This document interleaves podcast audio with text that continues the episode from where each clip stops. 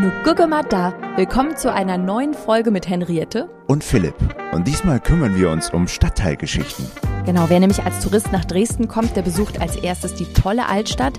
In dieser Folge geht's aber um unsere ganz persönlichen Lieblingsplätze in einigen anderen Stadtteilen von Dresden. Denn Dresden hat wirklich sehr viel mehr zu bieten als nur die schöne Altstadt.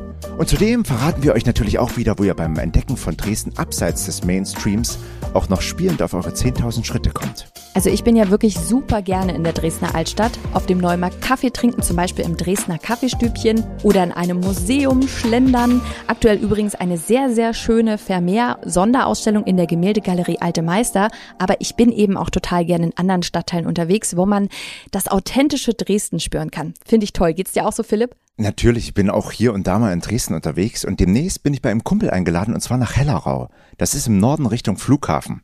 Da bin ich ja sowieso immer mal, wenn ich mir im Festspielhaus Hellerau was anschaue. Ah, das wollte ich dich sowieso schon immer mal fragen, weil ich weiß, dass du da öfter bist. Ich war da noch nie. Was, was spielen die so? Was kann man da sehen? Da gibt's ganz viele verschiedene Sachen. Tanztheater, Performance, Installation, Musiktheater, also wirklich ganz, ganz viel. Das ist aber dann schon eher so weg vom klassischen Spielplan, oder? Ja, man kann sagen, das gibt also dort viel Tanz, viel Kunst. Das ist wirklich alles sehr, sehr international. Mhm. Und es kommen auch viele internationale Künstler aus aller Welt. Also wirklich sehr interessant. Jedenfalls wollte ich dir erzählen, mhm.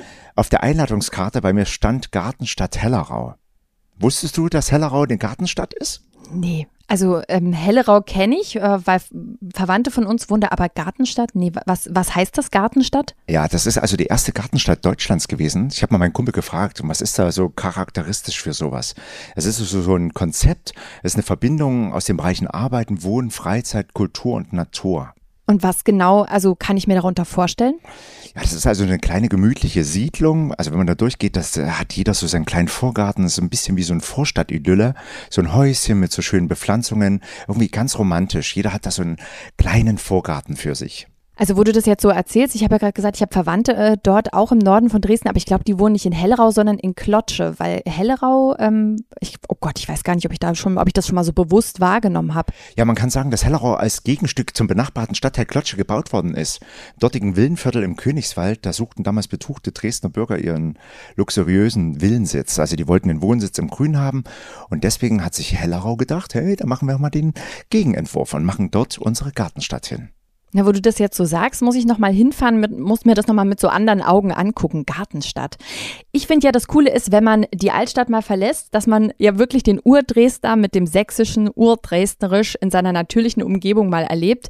Und äh, Dresdnerisch ist ja wirklich ein ganz besonderer Dialekt. Kann man sächsisch ja eigentlich, aber Dresdnerisch ist wirklich nochmal ganz eigen. Absolut. Und äh, oft werden ja auch so so sächsische Worte gewählt. Ja. Letztes Jahr 2020 war es ja so, da gab es so äh, der Schnutendeckel. Sagt dir das was? Das ist das schönste Wort, was damals als sächsisches Wort gewählt wurde. Schnutendeckel. Schnutendeckel. Weißt du, was es heißt? Das ist, ähm, Schnutendeckel ist, wenn ich das richtig in Erinnerung habe, Mund-Nasenschutz, ne? Die Maske. Richtig, ja, der, ja. die Maske. Der Schnutendeckel. Hast du da wieder einen Schnutendeckel draufgezogen, ne? Mhm. Wollte ich gerade sagen, ich habe nämlich in Dresden ganz viele oder überhaupt in Sachsen ganz viele gesehen, die so eine Maske hatten und da stand auch Schnutendeckel drauf. Das fand ich total süß. Ja. Schnutendeckel. Das ist das Wort des Jahres 2020, das sächsische Wort gewesen. Äh, kennst du noch andere Worte, die man so nennen kann? Na klar. Meine Oma sagt immer Heu. Heu? Das, das, Ja, was, was heißt das? Heu ist so wie, äh, ach so, Nanu. Dann natürlich Klassiker, Nu. Na, nö. Und was heißt das jetzt? Weil das sagen wir ja nun äh, mehr als genug in unserem Podcast. Ja, ja. Ja, so ist es, genau. Aber, aber niemals, ne, äh, kennst du auch, niemals äh, versuchen, das nachzumachen, wenn man kein Dresdner ist. Das, Nein. Nee, das mögen wir nicht so gerne. Nein, aber, aber andererseits ist es auch ein bisschen witzig. Ich finde es ja schon auch süß, wenn dann Leute sowas nachmachen. Äh, äh, zum Beispiel ein berühmtes Wort ist auch, wenn es sehr warm draußen ist. Oh, ist das eine Dämse? ja, Ne? ja. Drücken Das die hast, Hitze du, schwül. das hast du auf der Bühne mal gesagt. Das, äh, da kann Eine ich Dämse. Ja, da kann ich mich dran erinnern. Das war, glaube ich, war das nicht sogar bei, bei Familie Seifert, wo du an irgendeiner. Sein. Hast du doch gesagt, oh, ist das eine Dämse hier. ne? Genau. Und wenn wir jetzt aber auch mal mit Sächsisch nochmal auf Augustin Starken kommen, das muss man ja auch nochmal sagen, ist ja der bekannteste Sachse, der angeblich über 300 Kinder gezeugt hat. Also sind alle sächsischen Männer natürlich von ihm abgestammt. Ne? Grandiose Liebhaber natürlich. Ne?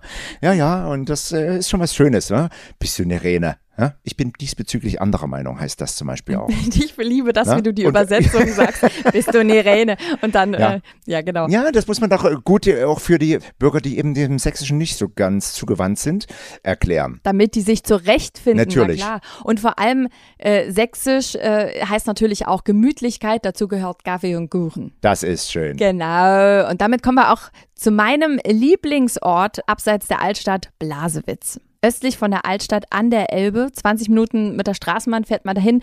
Oder man kann natürlich, fährst du manchmal mit dem Fahrrad nach Blasewitz? Ja, mache ich am Elberadweg entlang und das ist herrlich. Total schön und liegt ja wirklich genau am blauen Wunder dieser eleganten, ich sag mal türkisfarbenen Stahlbrücke, die sich ohne Stützen über den Fluss schwingt. Also wirklich eine technische Meisterleistung ihrer Zeit, ein Wunder. Und dort, genau dort ist das für mich zumindest schönste Café Dresdens, das Café Toskana. Also das ist wirklich ein Kaffee mit absoluter Tradition. Äh, Ich habe da schon als kleines Mädchen mit meiner Oma äh, wirklich in den Ferien jeden Tag Kaffee und Kuchen. Also ich natürlich kein Kaffee, sie Kaffee, ich Kuchen. Die haben dort alles Mögliche in der Auslage, was du dir vorstellen kannst. Und ich durfte mir halt immer was aussuchen. Und das ist so lecker und so schön. Die haben es jetzt umgebaut. Also ähm, jetzt, wenn du noch nicht da warst, weißt du natürlich nicht, früher war das eben alles so ein bisschen uriger. Jetzt ist es relativ modern da drin. Aber das Schöne ist, du kannst dir halt aussuchen, ob du da drin im gemütlichen, muggeligen Teil sitzt oder in diesem es ist so wie so eine Art Wintergarten und da guckst du dann auch direkt aufs blaue Wunder. Und das ist einfach, also für mich einfach total gemütlich und ich verbinde damit unsere Familien feiern. Ich habe als, war ich da acht oder neun? Da habe ich mich mal ähm, zum, zum Geburtstag von meiner Tante schick gemacht. Das heißt, ähm, ich habe den roten Lippenstift meiner Mutter und zwar übers ganze Gesicht gemacht, weil ich mich schminken wollte. Habe dann die High Heels meiner Mutter angezogen und meine Mama war cool. Die hat gesagt, ja, da geh halt so. Aber du kannst dir vorstellen, ich komme da rein, die ganze Verwandtschaft sitzt an der Tafel und sieht mich so und alle so, Gott. Und dann, es kann nicht wahr sein, ne? Es kann nicht wahr sein. Meine Tante, das ist wirklich Originalton, meine Tante. Das kann nicht wahr sein. Also, ne, dass ich als Kind so rumlaufe, das war natürlich, also das Gespräch war gar nicht mehr äh, Geburtstag oder der Kuchen, sondern mein Mund. Oh, ich habe ich hab dann auch noch den Kuchen gegessen, da war dann neben dem Lippenstift noch überall Kuchen und ich habe das geliebt. Und wie gesagt, meine Mama ist cool, die hat das erlaubt. Ich mache das mit meiner Tochter auch so. Wenn die sagen würde, ich will mit Lippenstift in die Toskana, würde ich sagen, machen wir.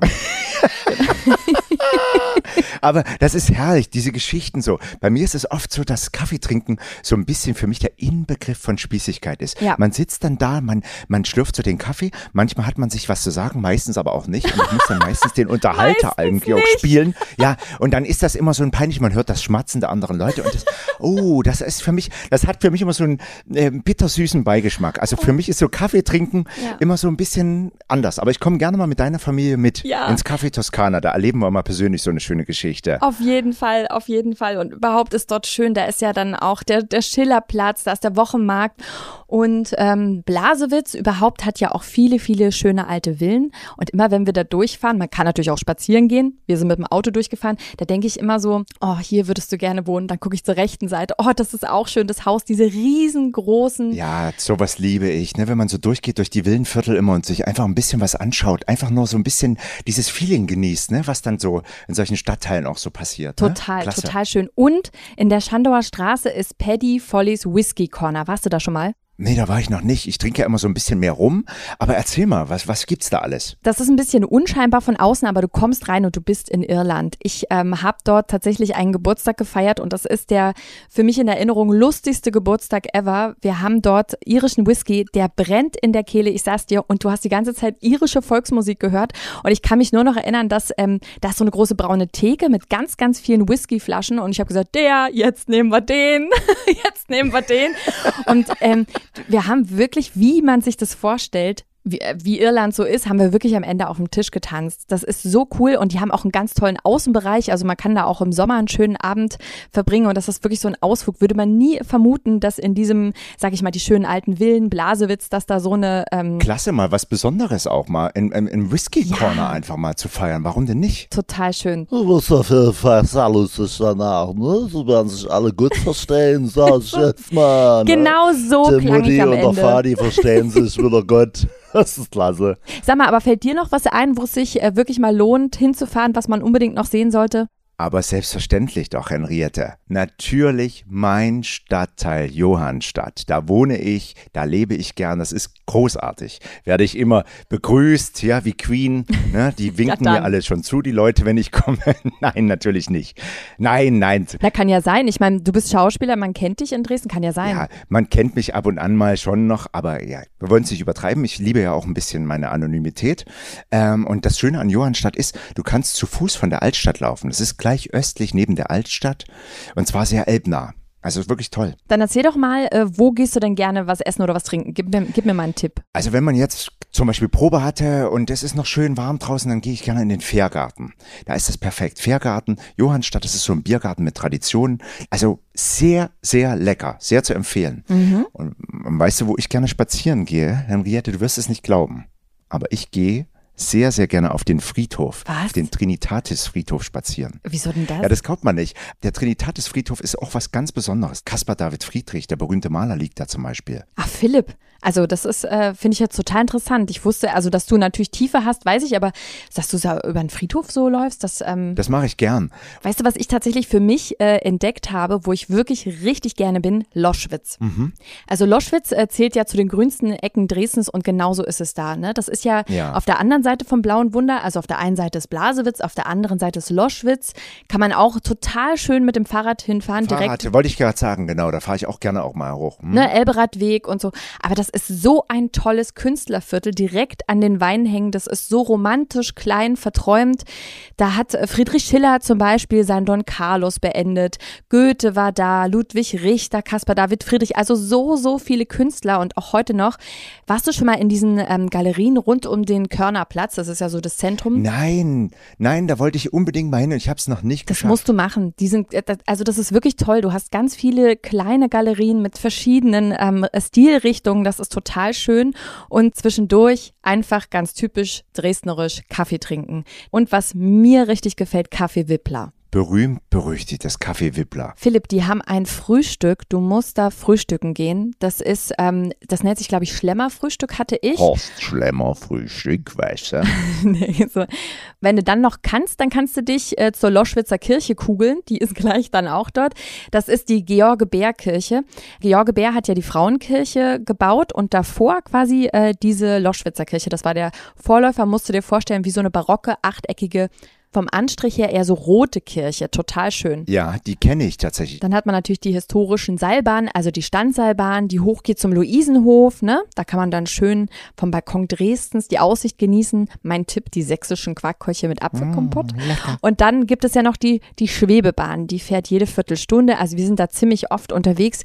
Und was richtig cool ist, hat meine Cousine neulich ausprobiert und ich glaube, das ist total was für dich, weil du das ja auch gerne machst, dieses äh, Geocaching, ne? Heißt das? Ja, Genau. richtig. Du brauchst dafür irgendwie diese Geocaching-App und dann gibt es so ein Heft, das gehört dazu, das gibt es bei den Dresdner Verkehrsbetrieben und dann kannst du da auf diese Schnitzeljagd gehen und natürlich an den verschiedenen Punkten die Rätsel lösen und diesen Schatz finden. Und das soll total Spaß machen und sie hat gesagt, die hat ja immer so eine Uhr um, äh, ohne es zu merken, war sie über ihren 10.000 täglichen Schritten. Ja, da hast du das dann locker geschafft und spielerisch wieder. Du weißt ja, das liebe ich ja am meisten. Spielerisch auf 10.000 Schritte kommen, ohne dass man es merkt. Fantastisch.